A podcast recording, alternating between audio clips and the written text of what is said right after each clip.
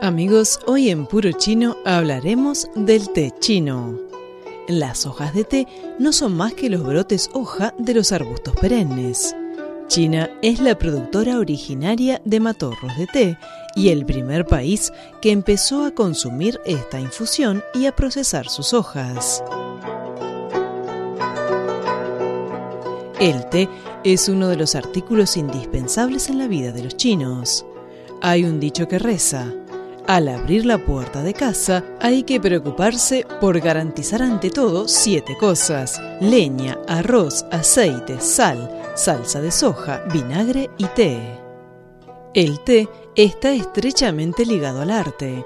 Los letrados chinos en su mayoría tenían la costumbre de tomar té, hacer amigos y hablar sobre arte tomando esta bebida. Al saborear la infusión se busca la purificación y la superación en el mundo espiritual. La investigación científica ha demostrado que las hojas de té contienen elementos que atañen a la salud de los seres humanos. Poseen propiedad farmacológica de levantar el ánimo, purificar la mente, disipar el calor, ayudar a la digestión, eliminar la flema, disminuir las concentraciones de grasa, ayudar a mantener la forma, mejorar la vista, contener la diarrea y eliminar la humedad.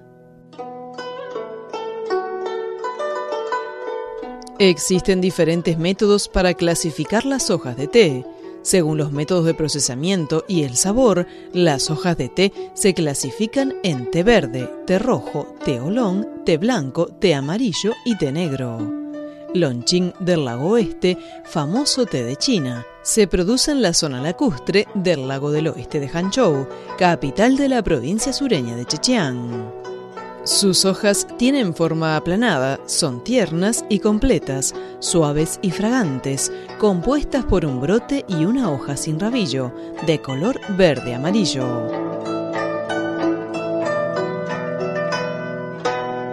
El té Biluo Chun de Dongting se produce en Dongshan, Suzhou, de la provincia de Jiangsu. Es el mejor de todos los té verdes y junto al Longqing ocupa el primer puesto de la industria del té de China. Famosas por su temprana época de recogida y su exquisita técnica de procesamiento, las hojas Chun son delgadas y enrolladas como un caracol. Sus brotes completos y cubiertos de vellos y de color verde claro. Se recogen y procesan solo alrededor del Festival de Qingming o Día de la Claridad Pura, a principios de abril. Por eso se llama Bilu Chun, que en chino significa primavera de caracol verde.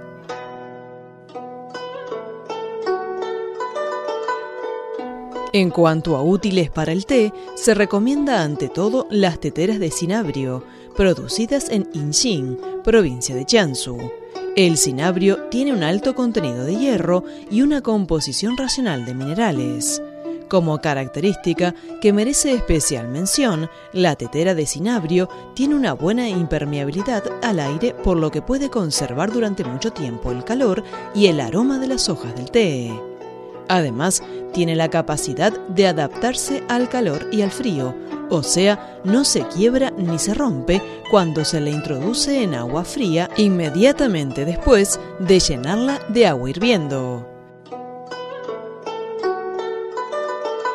Amigos, hoy hemos hablado del té chino. Por más información visiten nuestras webs espanol.cereí.cn y espanol.china.com. Seguimos con más China en Chino.